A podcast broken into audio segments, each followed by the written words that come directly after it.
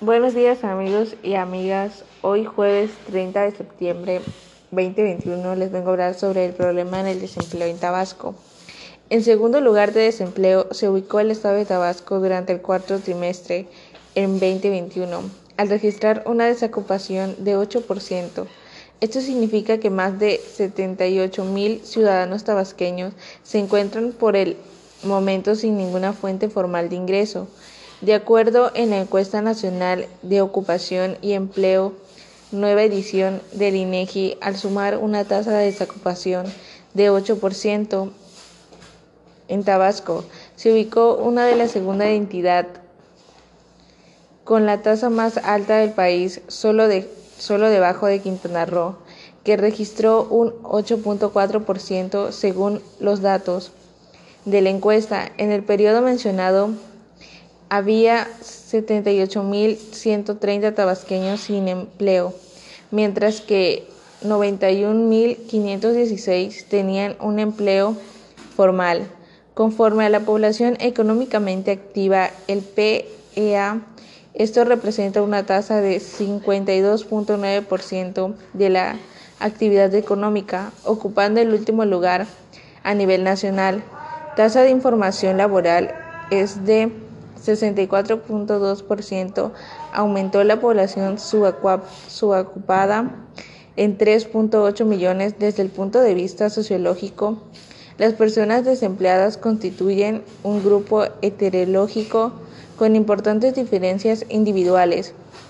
En sus reacciones ante la falta de desempleo, la falta de trabajo se ha convertido en el principal problema para la ciudadanía en el país.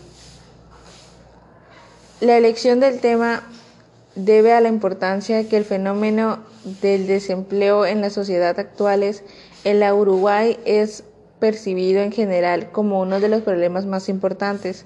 Numerosos estudios han dado cuenta que el desempleo en cuanto a la magnitud, causa y los posibles modos de compartirlo. Sin embargo, ha estado más en la problemática política y económica que en la discusión sociológica. La sociología del trabajo ha tratado de marginar el fenómeno, lo que pone de manifiesto el problema de su aborde, ya que no se identifica con los temas tradicionales del mundo del trabajo.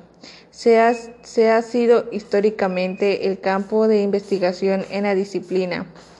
La proximidad del fenómeno del desempleo con otros fenómenos sociales como la pobreza o la marginación puede constituir un problema o una barra para su aborde desde hábitos más tradicionales de la sociología.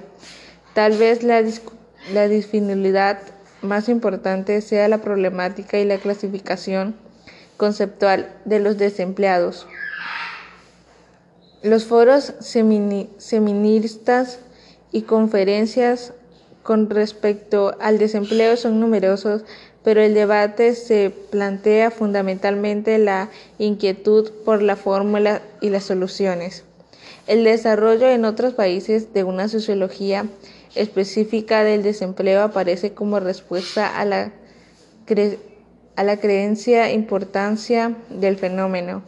Esto ha dado lugar a diversas formulaciones teóricas sobre el tema del desempleo, así como análisis sobre los, sobre los creyentes políticos publican para compartirlo o para difundirlo, sus efectos, entre otros. Entre otros estudios se detectan uno más significativos, aquellos que reflexionan sobre, la, sobre los génesis de la categoría. Desempleado, estudio sociológico histórico que ha sido realizado en el sentido de la constitución social del fenómeno y pone en manifiesto que el desempleo involuntario como actor social fue creado como una categoría que pudiera ser objetivo de políticas sociales en países como Francia, donde las mismas son múltiples y de y de muy distintas magnitudes, muchos más altos que los de Tabasco. De los análisis aparecen estrechamente vinculados a aspectos administrativos burocráticos del mismo. También hay aspectos jurídicos. Bueno amigos, gracias por estar el día de hoy, jueves 30 de septiembre 2021 con nosotros. Eh, les seguimos, seguimos aquí esperando a otras nuevas informaciones. Gracias por su momento, que tengan buen día.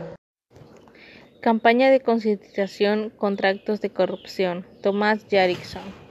Fue gobernador prista de Tamaulipas de 1999 a 2005 y las acusaciones en contra de Tomás Yarrickson comenzaron en el 2011 y en 2013, cuando la Agencia de Administración para el Control de Drogas, la DA y el FBI lo acusaron de permitir el crimen organizado operar en gran escala el trasriego de drogas de Tamaulipas, a cambio del financiamiento de su campaña para gobernador.